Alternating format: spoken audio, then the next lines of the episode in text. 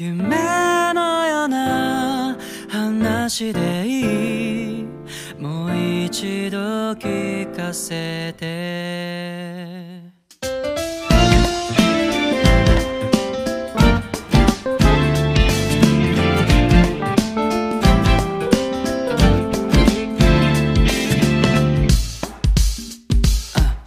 昨日が終わるなら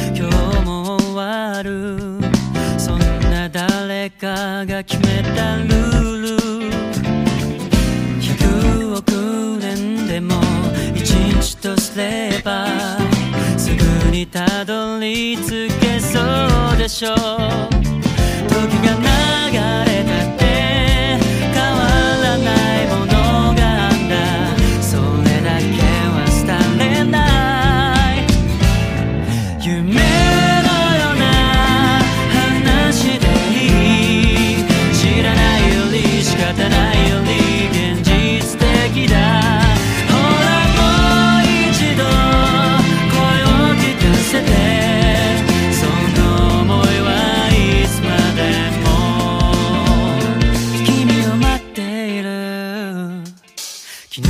がさ何度でもさやってくって言うんじゃないけど。